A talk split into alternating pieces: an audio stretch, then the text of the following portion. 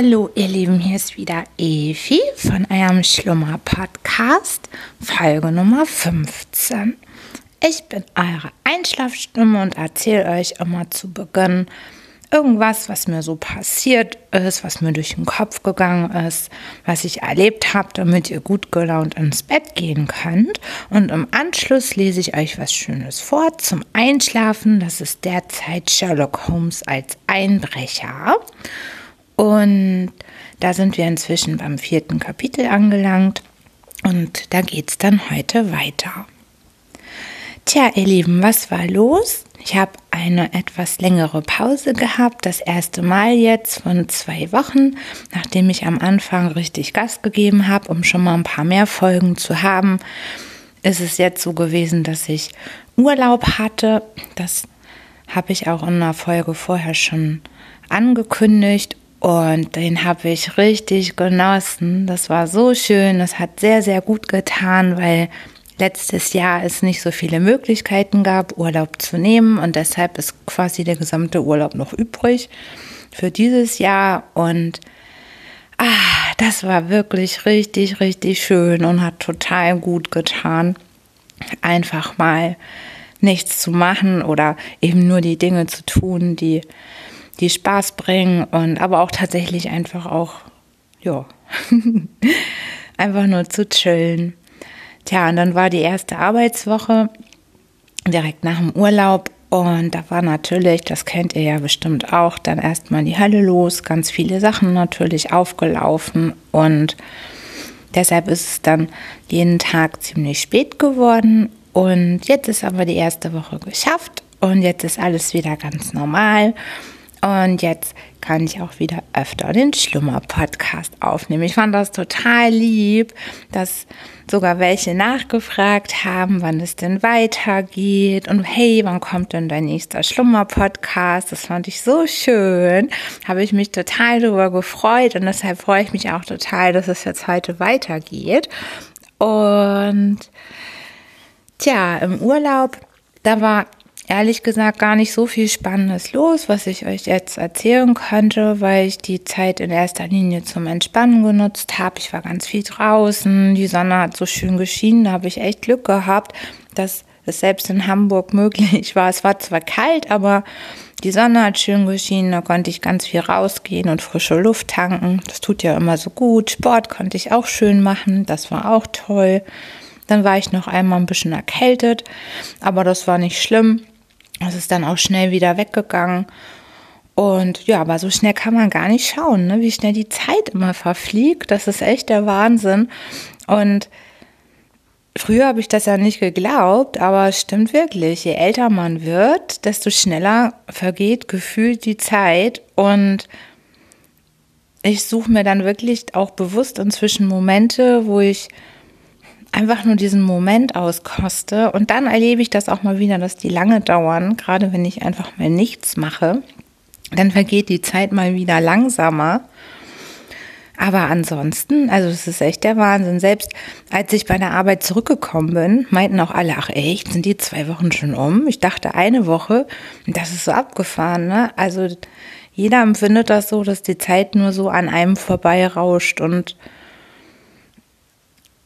das ist mir auch noch so bewusst geworden, als ich auch bei meinem Opa war. Der hat mich wirklich mit das erste Mal auf so eine richtige Zeitreise genommen. Das war, das war wirklich irre intensiv und hat mich auch sehr, sehr, sehr berührt. Also mein Opa, der ist schon ein Pflegefall und meine oder ja, meine Mutter kümmert sich um ihn ganz, ganz viel und ich besuche ihn eben auch. Und Jetzt war ich ein bisschen häufiger bei ihm in der, letzter, äh, in der letzten Zeit, auch gerade jetzt, wo ich frei hatte.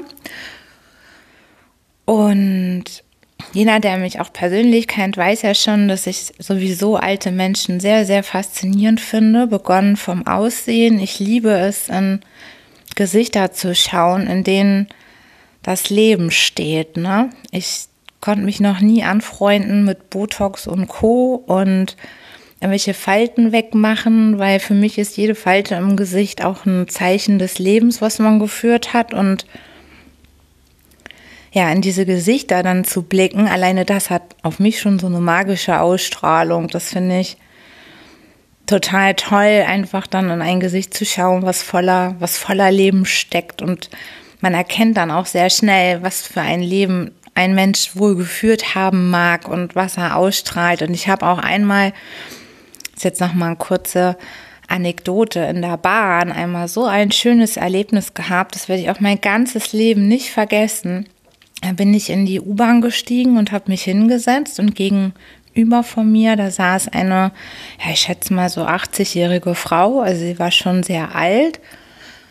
Und die hatte so eine besondere Ausstrahlung und ihr Gesicht, das war, das war voller Leben und ihre Ausstrahlung war voller Herzlichkeit und das war, wir haben uns angeguckt und ich musste sie auch anlächeln, auch automatisch, weil sie so, so was Besonderes ausgestrahlt hat.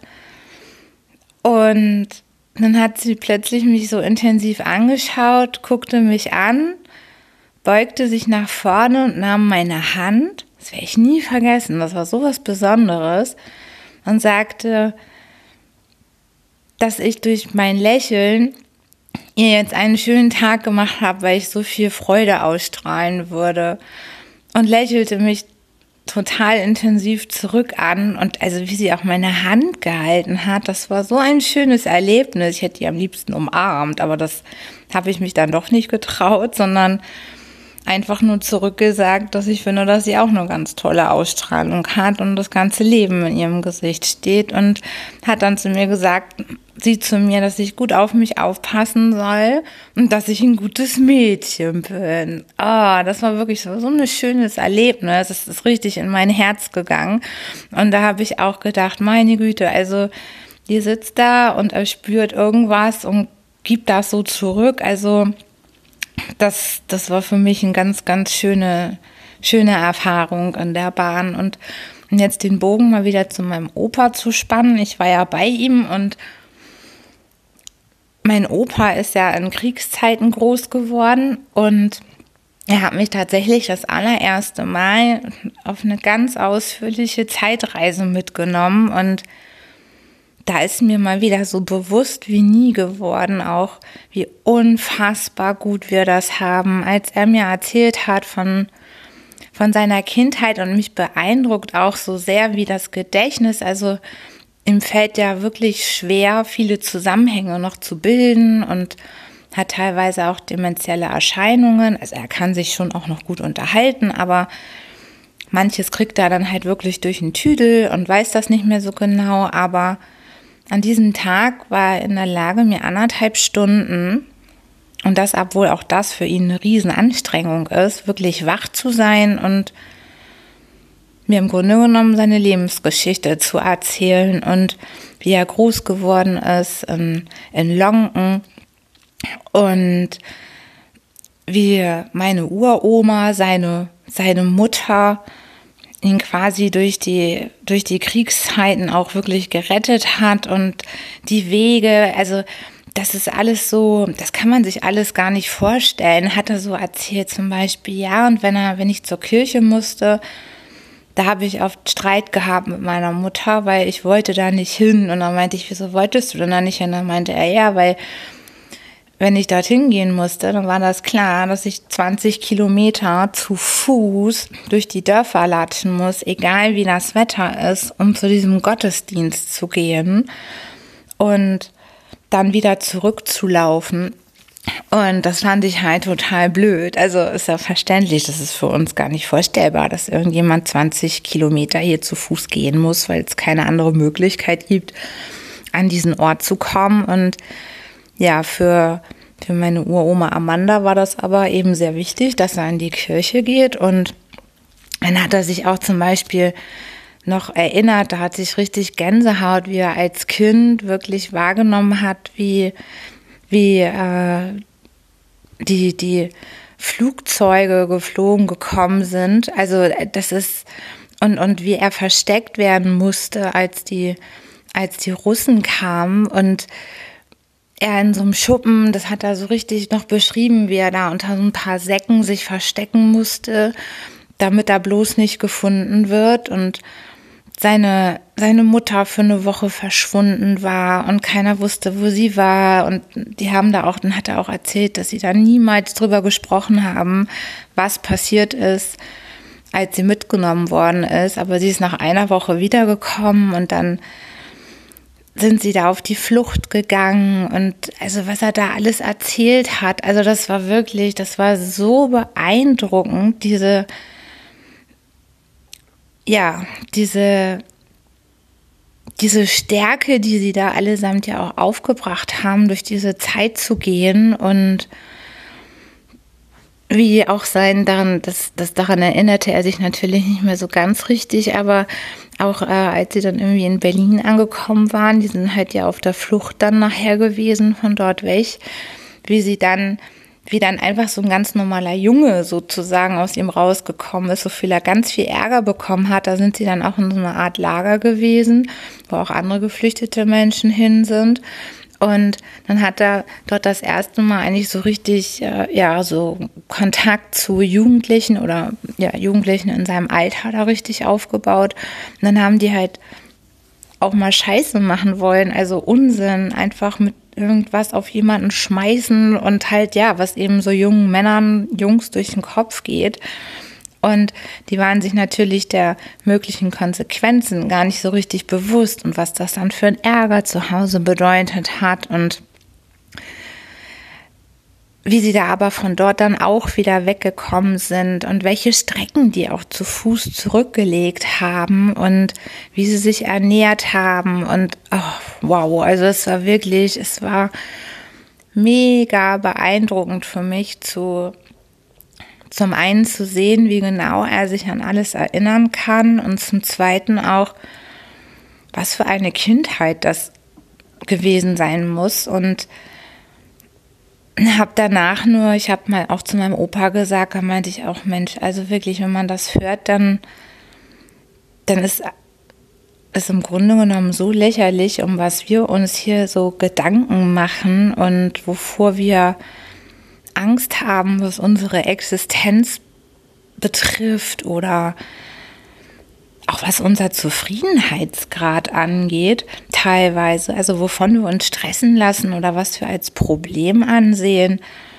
da habe ich wirklich nur gedacht, nochmal, ich denke das ja eh, ich bin ja ein sehr positiv denkender Mensch und auch ein sehr dankbarer Mensch, aber in solchen Momenten, da wird einem nochmal so richtig bewusst, was für ein unfassbar gutes Leben wir hier führen dürfen und können und wie dankbar wir dafür sein müssen, dass wir hier in Frieden, ohne Krieg und mit Essen, dass wir ein Hungergefühl in dem Sinne überhaupt nicht kennen, sondern dass das ganz normal ist, dass Essen auf dem Tisch steht. Bei dem einen sicherlich hochwertigeres Essen als bei dem anderen, aber wir haben Essen und müssen uns nicht zig Wochen lang nur von Kartoffeln, die wir von irgendwelchen Feldern klauen, ernähren und die irgendwie heiß kriegen, äh, ernähren, sondern haben dafür, selbst wenn man weniger Geld zur Verfügung hat, immer noch eine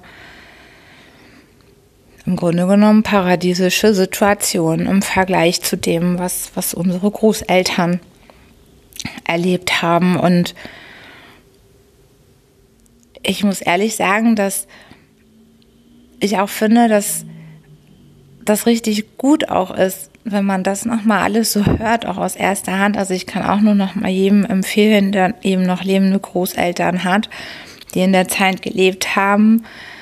Ich habe schon oft welche gehört, so, oh, und dann kam er wieder mit seinen Kriegsgeschichten oder so. Aber ich finde das so unfassbar interessant und spannend, weil das ist eine, eine Zeit, die wir uns überhaupt nicht vorstellen können und das wenn es jemand schafft, das ins Gefühl zu transportieren, was er da erlebt hat, auch, dann erscheint auch vieles sehr relativ, muss ich sagen. Also, um was man sich so sorgt, ist dann tatsächlich einfach nur lächerlich. Und auch wie er von seiner Mutter erzählt hat, von meiner Uroma Amanda, was sie für, für Kräfte mobilisiert haben muss, das ist, dass wir stöhnen dann irgendwie schon, dass ja, wir hatten einen langen Arbeitstag oder so und dieser ganze ja, ich sag mal schon seelische Terror, aber auch diese unbändige Energie als Frau, als, weil sie war alleine mit, mit äh, meinem Opa. Und äh, welche unbändige Energie und Kraft diese Frau aufgebracht hat, ihr Kind zu beschützen. Und diesen ganzen Dreck von ihm fernzuhalten und irgendwie die beiden durchzubringen, da kann ich nur den Hut vorziehen, wirklich. Und auch welche Energie sie gehabt hat, dann auch hier in, in Hamburg. Die Flucht endete letztlich dann ja in Hamburg. Sie sind im Billstedt, haben sie ein, ein Haus sehr günstig damals kaufen können und an dieses Haus erinnere ich mich auch immer noch. Da bin ich als Kind auch noch gewesen. Ich konnte ja, weil wir, ja, wir sind alle jungen Eltern geworden in unserer Familie. Ich durfte also meine Uroma auch noch kennenlernen und ihr Zuhause und mein Opa hat dort auch gewohnt und das war so ein, das war der tollste Garten der Welt. Also an den kann ich mich auch immer noch so gut erinnern. Da waren die leckersten Fruchtbäume, also Birnen und Äpfel und da gab es die leckersten gelben Pflaumen der Welt. Das, die habe ich, den Geschmack, den habe ich, den habe ich immer noch im Mund. Ich kann mich an diese unfassbar leckeren, süßen gelben Pflaumen noch so gut erinnern.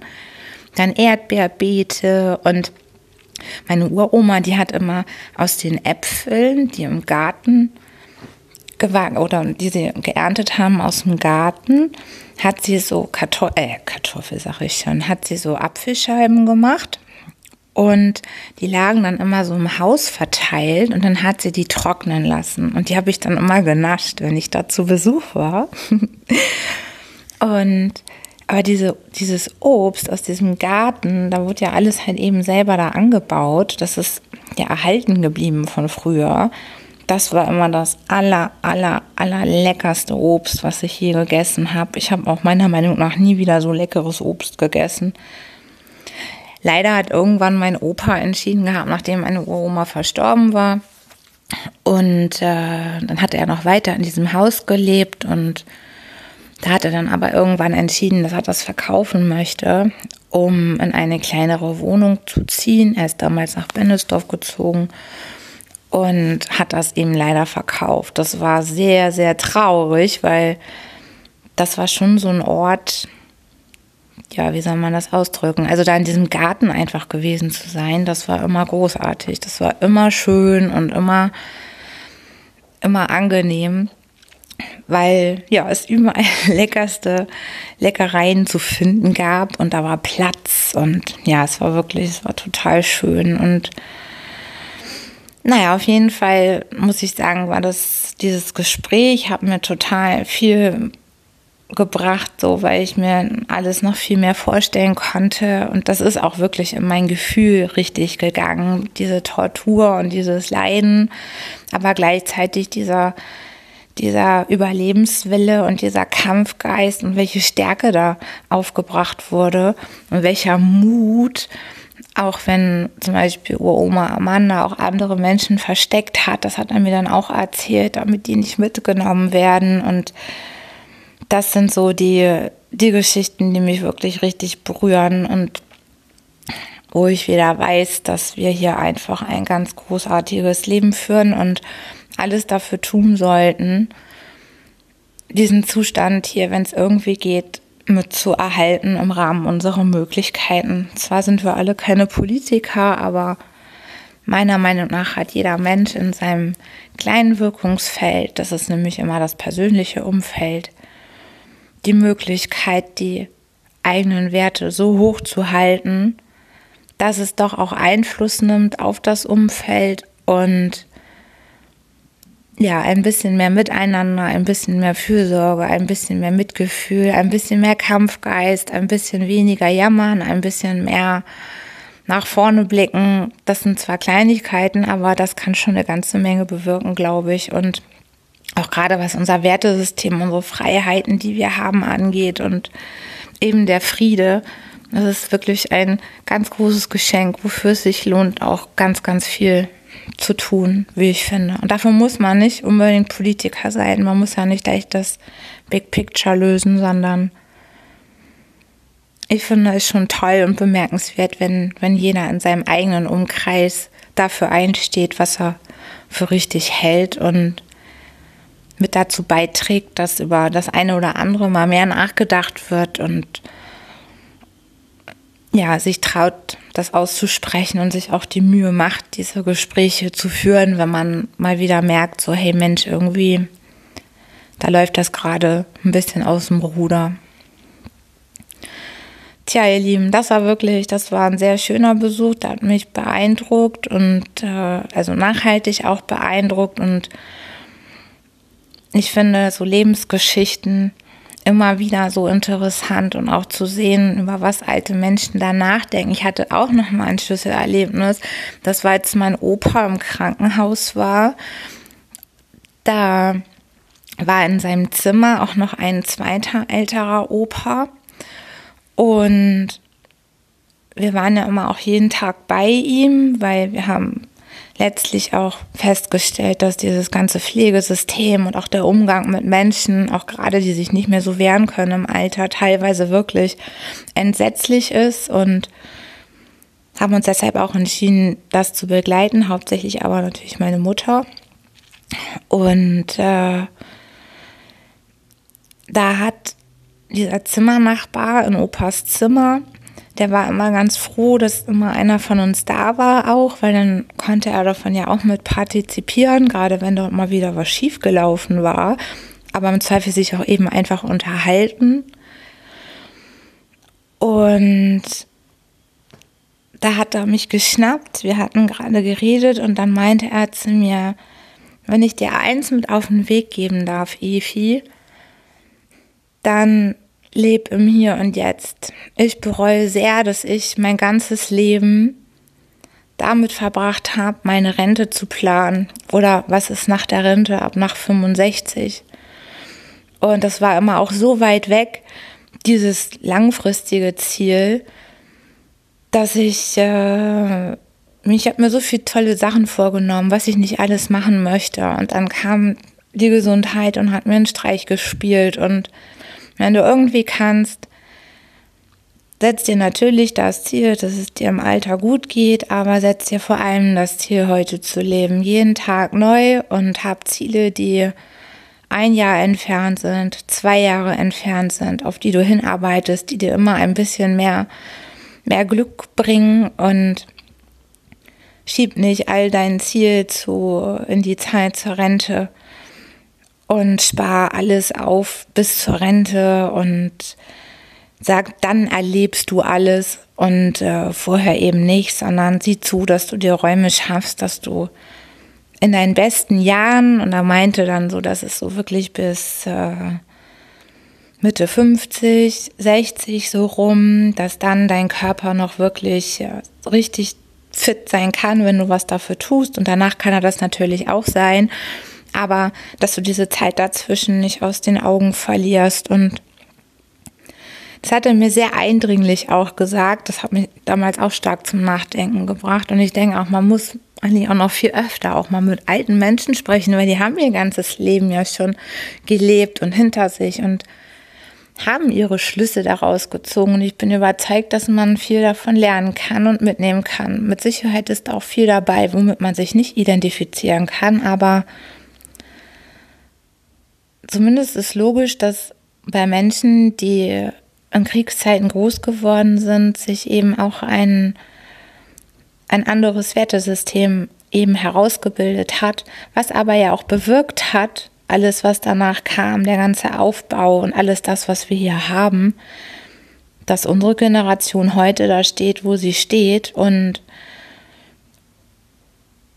deshalb finde ich es sehr wertvoll, sich auch, auch Gedanken und, und Einschätzungen weiterhin auch von, von alten Menschen zu holen und mit ihnen zu sprechen und Zeit mit ihnen zu verbringen und sie eben nicht irgendwie nur in so ein Altenheim, sag ich mal, abzuschieben und als Störfaktor zu empfinden, sondern tatsächlich sich ihrer anzunehmen und die Wertschätzung entgegenzubringen, die sie auch verdient haben. Weil sie haben eben ein ganzes Leben lang dafür gesorgt, dass wir jetzt gerade so leben können, wie wir leben. Und wir können auch wieder unseren Stempel setzen. Tja, ihr Lieben, das zum als Gedankenanstoß zum Einschlafen. Das fand ich wirklich sehr, sehr schön. Und äh, wenn ihr auch jemanden im Umfeld habt, wo es sich lohnt zuzuhören, was spannend ist, auf wie los, macht es. Das ist toll. Man erfährt so viele tolle Sachen, die beeindrucken, die einen zum Nachdenken bringen, die einen lächeln lassen oder verzweifeln. Aber es ist einfach total schön und total interessant. So, ihr Lieben, und ich hoffe, ihr habt es euch jetzt auch schön gemütlich gemacht, so wie ich auch. Ich bin jetzt schön auf meiner Couch, habe mein iPad mit Sherlock Holmes vor meiner Nase und lese euch jetzt das Kapitel 4 vor von Sherlock Holmes als Einbrecher oder besser gesagt beginne damit. Und das heißt, der vermisste Fußballspieler. Wir waren ziemlich daran gewöhnt, rätselhafte Telegramme zu erhalten, aber besonders liegt mir noch eines im Sinn, das vor etwa acht Jahren an einem düsteren Februarmorgen ankam und Holmes einige Verlegenheit bereitete. Es trug seine Adresse und lautete Bitte, mich erwarten. Furchtbares Unglück. Wichtigster Manfort. Morgen unentbehrlich. Overton. Es trägt die Ordnungs mäßige Stempelmarke und ist um 10.36 Uhr Minuten aufgegeben worden, sagte mein Freund, nachdem er es immer wieder gelesen hatte. Herr Overton war augenscheinlich sehr aufgeregt, als er es abschickte und daher etwas verwirrt. Nun, ich glaube, er wird gleich selbst ankommen und dann werden wir ja alles erfahren. Ich will einstweilen die Times durchgucken. Selbst die unbedeutendste Aufgabe würde mir in dieser flauen Zeit willkommen sein. Wir hatten tatsächlich schon länger keine richtige Beschäftigung mehr gehabt und ich hatte diese Perioden der Untätigkeit fürchten gelernt, denn mein Freund war eine so rührige Natur, dass es gefährlich für ihn war, wenn er nicht die nötige Arbeit hatte. Seit Jahren hatte ich ihm den Genuss narkotischer Mittel allmählich abgewöhnt, wodurch früher einmal seine ganze Laufbahn beinahe unterbrochen worden wäre. Nun wusste ich zwar, dass er unter gewöhnlichen Umständen nach diesen Reizmitteln kein Verlangen mehr trug, aber ich war mir ebenso klar darüber, dass der Feind nicht tot war, sondern nur schlief. Und ich hatte die Erfahrung gemacht, dass dieser Schlaf nicht sehr fest und das Erwachen sehr nahe war, sobald Perioden der Untätigkeit kamen. Dann zeigte sein asketisches Gesicht große Niedergeschlagenheit und seine tiefen, unergründlichen Augen nahmen den Ausdruck des dümpfen Dahinbrütens an.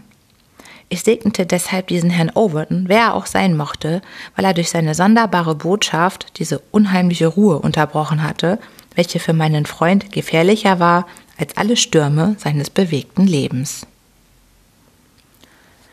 Wie wir erwartet hatten, blieb der Absender der Depesche nicht lange aus. Herr Cyril Overton vom Trinity College in Cambridge war ein riesenhafter junger Mann. Er hatte einen enormen Knochenbau und eine entsprechende Muskulatur. Seine breiten Schultern füllten unsere Türe vollkommen aus. Dabei hatte er ein ganz nettes, sympathisches Gesicht, dem man freilich die Unruhe auf den ersten Blick ansah. Herr Sherlock Holmes? Mein Freund verbeugte sich. Ich komme eben von Scotland Yard herauf, Herr Holmes. Ich sprach den Inspektor Hopkins. Er riet mir, mich an Sie zu wenden. Er sagte, der Fall sei, soweit er ihn beurteilen könne, eher etwas für Sie als für die reguläre Polizei. Wenn Sie mir helfen könnten, Herr Holmes, ich befinde mich in einer fatalen Lage. Bitte nehmen Sie Platz und erzählen Sie mir, was los ist. Es ist schrecklich, Herr Holmes, einfach schrecklich. Ich wundere mich, dass ich noch keine grauen Haare, habe. Godfrey Staunton, Sie haben von ihm gehört, selbstverständlich? Beim ganzen Spiel dreht sich alles um ihn. Lieber sollen mir drei andere fehlen, als gerade er. Keiner reicht ihm das Wasser. Er ist das Haupt und hält das ganze Spiel zusammen. Was soll ich nun anfangen? Was sollen Sie mir sagen, Herr Holmes? Das ist freilich noch Moorhaus, der erste Reservemann. Er ist nur halb so gut trainiert. Er hat ja einen guten Fuß, aber nicht die nötige Überlegung. Al Morton oder Johnson, die berühmten Oxforder Fußballspieler, würden ihn schon schlagen. Und Stevenson wäre ja fest genug. Der ist aber auf seinen jetzigen Posten ganz unentbehrlich. Nein, Herr Holmes, wir sind verloren, wenn Sie mir nicht helfen können, Godfrey Staunton zu finden. Holmes hatte den Worten des Herrn Overton mit Interesse zugehört.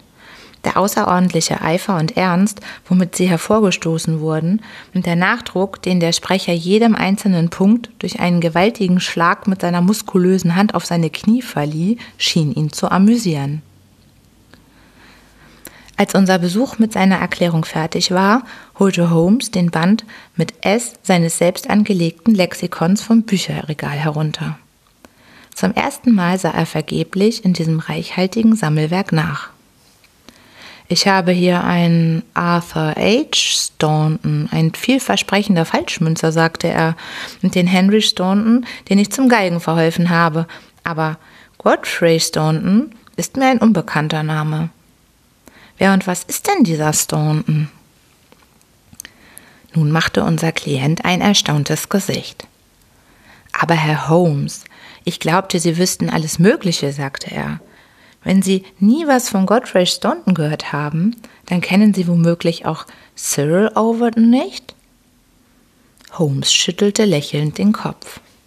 Unglaublich, rief der Athlet. Ich war der erste Sieger für England gegen Wales und habe schon ein Jahr an der Spitze des akademischen Fußballclubs gestanden. Aber das ist noch gar nichts gegen Godfrey Staunton, den Sieger von Cambridge, Blackheath und von fünf internationalen Fußballwettspielen. Gütiger Gott, Herr Holmes, wo sind Sie eigentlich auf der Welt gewesen? Holmes lachte über das kindliche Staunen des jungen Wettkämpfers. Sie leben in einer ganz anderen Welt als ich, Herr Overton, in einer angenehmeren und gesünderen Atmosphäre. Meine Beziehungen erstrecken sich auf viele Gesellschaftsschichten, aber ich kann wohl sagen, glücklicherweise nicht in die Kreise des Liebhabersports, der ein gutes und gesundes Zeichen ist für die innere Kraft des englischen Volkes. Doch beweist mir Ihr unerwarteter Besuch, dass es auch in dieser frischen Welt für mich etwas zu tun gibt. Ich bitte Sie nun, mein lieber Herr, mir langsam und ruhig den Sachverhalt genau anzugeben und mir zu sagen, in welcher Weise ich Ihnen behilflich sein kann. Ihre bisherigen Darstellungen machen einen etwas konfusen Eindruck. Der junge Herr Overton war ein Mann, der mehr an den Gebrauch seiner Muskeln als an den seines Gehirns gewöhnt war. Er machte ein ziemlich verlegenes Gesicht, aber nach und nach, mit vielen Wiederholungen und Unklarheiten, die ich hier weglassen will, brachte er Folgendes heraus. Die Sache ist, wie Sie sehen werden, die, Herr Holmes. Wie ich gesagt habe, bin ich Vorstand des Fußballclubs in der Universität Cambridge und Godfrey Staunton ist mein bester Mann. Morgen spielen wir gegen Oxford und zwar hier in London. Gestern sind wir alle hierher gefahren und haben uns in Bentleys Privathotel einquartiert.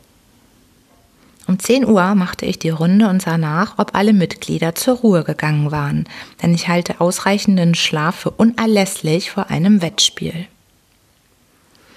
Ich sprach mit Godfrey noch ein paar Worte, ehe, ehe er sich hinlegte. Er kam mir blass und aufgeregt vor, ich fragte ihn, was er habe. Er antwortete, es sei weiter nichts, nur ein bisschen Kopfschmerzen. Ich wünschte ihm gute Nacht und ging hinaus.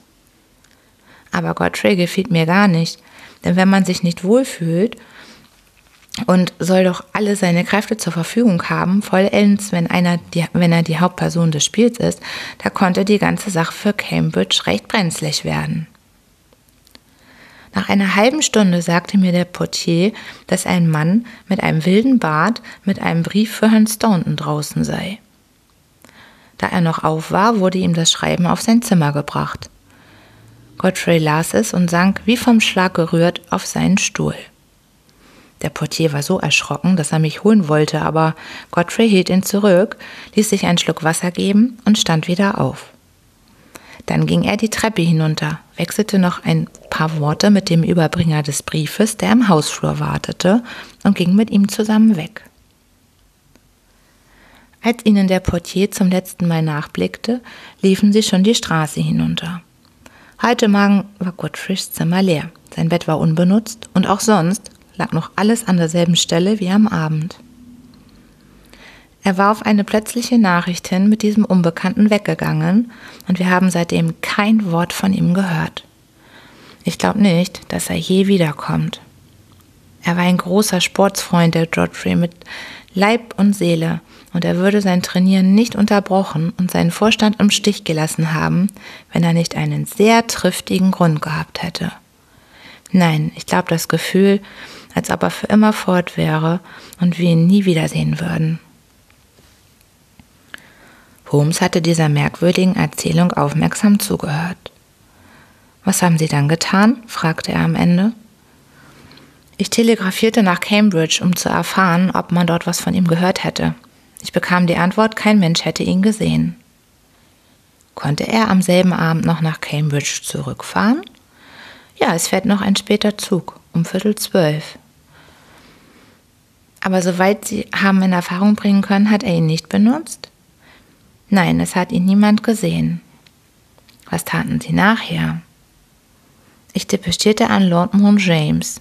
Warum an Lord Moon James? Godfrey hat keine Eltern mehr und Lord Moon James ist sein nächster Verwandter. Sein Onkel, glaube ich. Wahrhaftig, das lässt die Sache schon in einem neuen Lichte erscheinen. Lord Moon James ist einer der reichsten Männer in England. Das hat mir Godfrey auch gesagt. Und Ihr Freund war wirklich nahe verwandt mit ihm? Jawohl, er war sein Elbe, Erbe und der alte Knabe ist nahe an die 80 und hat außerdem noch die Gicht. Man sagt, er könnte das Billardkö an seinen Gelenken einkreiden. Er gab Godfrey keinen Heller, er ist ein furchtbarer Geizkragen, aber immerhin muss es ihm nach dem Tod des Onkels zufallen. Haben Sie von Lord Mount James Antwort bekommen? Nein. Aus welchem Grunde sollte Ihr Freund zu Lord Mount James gegangen sein? Nun, irgendwas drückte ihn, und wenn's Geldsagen waren, ist immerhin möglich, dass er seinen nächsten Verwandten drum angegangen hat, der so viel hat, obgleich er, nach allem, was ich weiß, keine großen Chancen hat, was zu bekommen. Godfrey mochte den Alten nicht. Er würde sich nicht an ihn wenden, wenn es nicht unbedingt nötig wäre. Das lässt sich ja leicht feststellen. Wenn Ihr Freund zu seinem Verwandten Lord Moon James gegangen ist, dann müssen Sie eine Erklärung für den Besuch dieses Mannes mit dem stuppigen Barte finden, welcher in so später Stunde gekommen ist und dessen Brief Ihren Freund so stark erregt hat. Overton presste die Hände gegen den Kopf und sagte dann, ich kann nicht klug draus werden, dies ganze Unglück bringt mich noch um den Verstand. Nun, ich habe heute weiter nichts vor und will gerne die Sache in die Hand nehmen, sagte Holmes beruhigend. Ich rate Ihnen, auf alle Fälle Ihr Wettspiel ohne Rücksicht auf diesen jungen Herrn zu arrangieren. Es muss, wie Sie selbst sagen, eine starke Notwendigkeit vorgelegen haben, dass er auf diese Weise und unter diesen Umständen fortgegangen ist. Und dieselbe zwingende Notwendigkeit wird ihn wohl auch abhalten, rechtzeitig zurückzukommen. Wir wollen zusammen ins Hotel gehen und sehen, ob uns der Portier etwas Neues sagen kann. Holmes war ein hervorragender Meister darin, einen Zeugen aus dem niederen Volk sich gefügig zu machen, und so hatte er denn in ganz kurzer Zeit in Stauntons verlassenem Zimmer aus dem Portier alles herausgezogen, was er nur aussagen konnte. Der Besucher von der vorhergehenden Nacht war weder ein ferner Herr noch ein Arbeitsmann. Er war, wie der Portier sich ausdrückte, so ein Mittelding, ein Mann von etwa 50 Jahren mit graumeliertem Barthaar, blassem Gesicht und in einfacher Kleidung. Er schien selbst erregt gewesen zu sein.